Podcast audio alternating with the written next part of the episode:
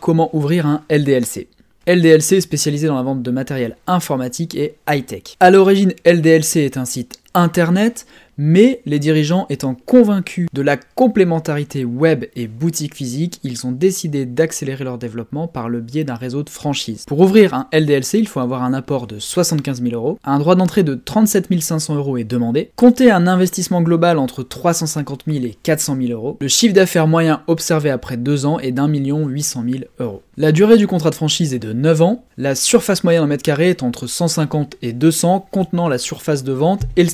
Les redevances sont de 3% de votre chiffre d'affaires plus 1% pour le marketing. Mon conseil, installez-vous plutôt en périphérie des grandes villes et restez plutôt proche de Lyon car c'est là où est le siège d'origine, donc privilégiez des villes comme Clermont-Ferrand, Grenoble ou Annecy par exemple.